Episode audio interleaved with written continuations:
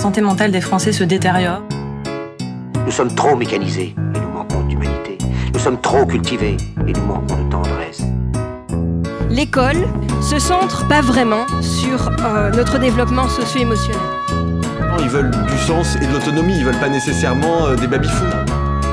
Sentiment de, de ras-le-bol, une lassitude, des angoisses, voire des burn-out.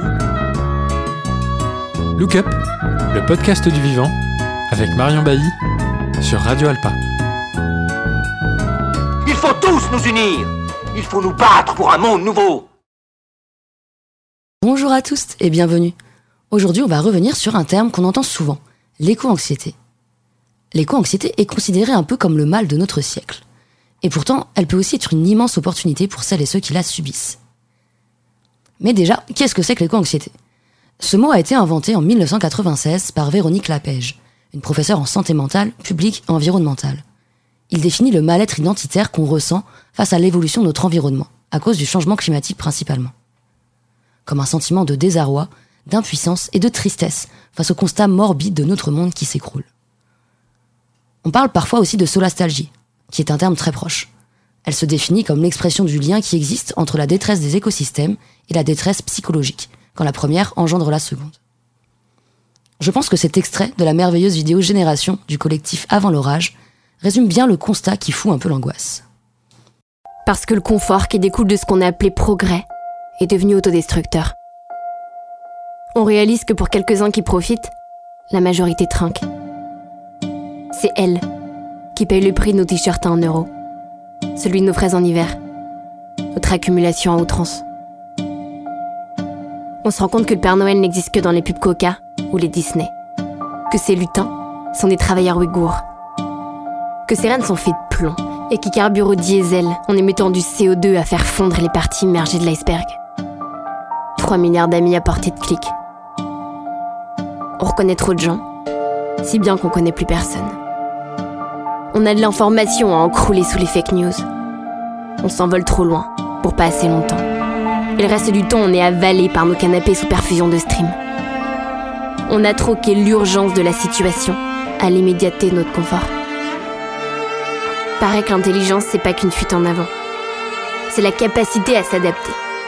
Alors adaptons-nous Déjà, quand on parle d'éco-anxiété, on entend souvent des jugements. Comme si s'inquiéter pour notre avenir par les temps qui courent était superflu. Comme si on n'était pas assez résistant et résistante, et qu'il n'y avait rien d'alarmant. Ce qui est amusant, c'est que justement, le fait que peu de monde ait l'air de s'inquiéter renforce l'anxiété subie. Parce que forcément, moins on se mobilise, plus les changements profonds à faire sont difficiles. L'éco-anxiété est un sentiment logique et sain. Difficile de se projeter quand on n'est même pas sûr que nos modes de transport, notre manière de manger, l'énergie qu'on utilise ou encore le travail qu'on veut existeront encore au moment voulu. Et je ne vous parle pas des retraites. Quand on a 25 ans aujourd'hui, on a peu d'espoir d'avoir une retraite un jour. En tout cas, pas par le système actuel. Mais bref, c'est pas vraiment le sujet. On a l'impression que les jeunes de 18 à 30 ans seraient plus touchés par ce sentiment d'éco-anxiété. Rien de bien surprenant. On a grandi en étant sensibilisé au changement climatique, en entendant qu'il faut faire des efforts pour les générations futures, qu'il faut trier ses déchets, etc., etc. Snow planet blah, blah blah blah, blah blah blah. Sans nous dire que la génération future, bah en fait, c'est nous. On sait maintenant qu'on subit déjà les conséquences du changement climatique en pleine face. Pas nos arrière-petits-enfants comme on le pensait naïvement il y a encore quelques années. En plus d'être la première génération à en subir les conséquences, nous sommes aussi la dernière à pouvoir agir pour inverser la tendance et limiter les dégâts. Et ouais, ça fait une sacrée charge sur les épaules. Évidemment, il n'y a pas d'âge pour ressentir ce désarroi, malheureusement. Mais s'il y a bien un avantage à cette anxiété, c'est que du coup, si on stresse, c'est qu'on a compris que ça sentait pas très bon pour notre pomme. Et quand on comprend ça, eh ben, on veut à tout prix éviter la catastrophe. Et pour sortir de la paralysie, rien de tel que de passer à l'action. Et oui, l'éco-anxiété a du positif. Elle est responsabilisante et mobilisatrice.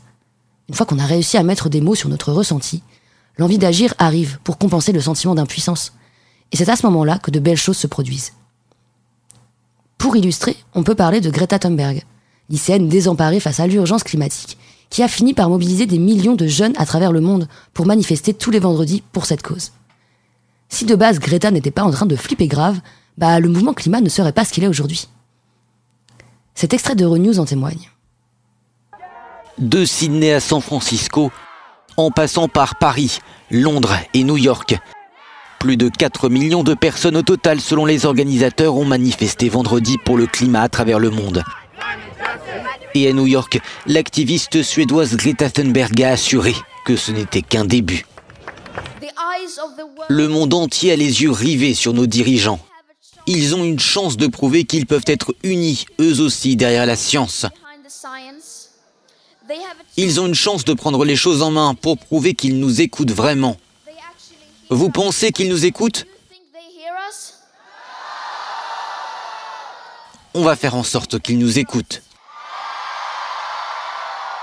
En Amérique latine, plusieurs milliers de personnes ont défilé, notamment au Brésil, pour dénoncer la gestion des incendies de la forêt amazonienne par le président Jair Bolsonaro. Des foules qui se sont déversées dans les rues d'Europe comme en Allemagne, où il y aurait eu plus d'un million de personnes, selon les organisateurs. La mobilisation s'est propagée jusqu'en Islande, où des manifestants appelaient le pays à se déclarer en état d'urgence. L'éco-anxiété est donc aussi un sentiment fédérateur, qui nous rassemble autour d'une lutte commune. En passant à l'action, on rencontre des personnes qui ressentent des choses similaires à nous. Et ça fait un bien fou. Du coup, on veut agir encore plus. Et ça tombe bien, il y a plein de choses à faire. Quand on parle d'éco-anxiété, on se moque souvent de nous. Puisque notre génération n'a pas connu la guerre, on n'a aucune raison de se mettre dans des états pareils, fragiles que nous sommes. Et non, l'extinction massive du vivant et probablement de notre civilisation n'est pas une raison suffisante, voyons. Ressaisissez-vous. Bah ouais, mais en fait, non. C'est tout à fait normal de ressentir des angoisses à ce sujet. C'est même plutôt une bonne nouvelle. Ça veut dire que vous avez compris ce qui se joue, et c'est déjà beaucoup. Comme dirait Camille Etienne, chaque génération se croit chargée de reconstruire le monde. Notre tâche est encore plus grande. Nous devons empêcher qu'il se défasse. L'éco-anxiété ne disparaît jamais vraiment. Enfin, sauf si on sauve l'humanité demain, mais je ne m'avance pas trop en disant qu'il y a peu de chance. On apprend simplement à vivre avec. On agit, on fait ce qu'on peut. On se décourage parce que tout le monde s'en fout et qu'il y a tant à faire. On s'épuise, on se sent impuissant et impuissante, puis on se rappelle que la lutte est belle et que ça vaut le coup. Alors on respire, on y retourne, et ça nous remonte le moral, jusqu'à la prochaine fois. Et c'est pas grave. Les informations sont sombres et déprimantes. L'avenir ne s'annonce pas radieux. C'est presque louche de ne pas se sentir impacté ou désespéré. Alors à bas la culpabilité, à bas le jugement de nos ressentis. Soyons libres de gérer nos angoisses comme bon nous semble, en nous reposant ou en nous épuisant pour nous rendre utile. Il n'y a pas de bonne façon de faire, c'est propre à chacun et chacune. Nous avons besoin de tout le monde dans cette évolution de nos sociétés. Mais des fois, il faut aussi savoir se reposer si on se sent submergé. Il n'y a rien de mal à cela, au contraire. On est toujours plus utile quand notre santé mentale est à peu près stable. Prenez soin de vous, prenez soin de vos proches et des inconnus que vous croisez. Et n'oubliez pas que quoi que vous ressentiez, vous n'êtes jamais seul. Nous sommes tous ensemble sur ce Titanic. Il y a sûrement de nombreuses personnes qui ressentent exactement comme vous. Ouvrez-vous, parlez-en, faites-vous aider par un ou une professionnelle si besoin, mais ne doutez pas de vous-même. C'est notre douce société capitaliste et patriarcale qui est malade, pas vous. Et je vous laisse sur cette phrase de Taina Cluzo, qui dit qu'il ne faut pas voir l'éco-anxiété uniquement comme un problème, mais aussi comme un moteur pour changer les choses. C'est tout pour aujourd'hui. Je vous remercie pour votre écoute et j'espère que ce sujet vous a intéressé. N'hésitez pas à me faire des retours pour les prochaines chroniques. Je vous invite à écouter mes podcasts sur radioalpa.com et sur toutes les plateformes de podcasts. En attendant, je vous souhaite une belle journée et vous retrouve la semaine prochaine pour un nouvel épisode de Look Up. Nous pouvons tous avoir une vie belle et libre, mais nous l'avons oublié.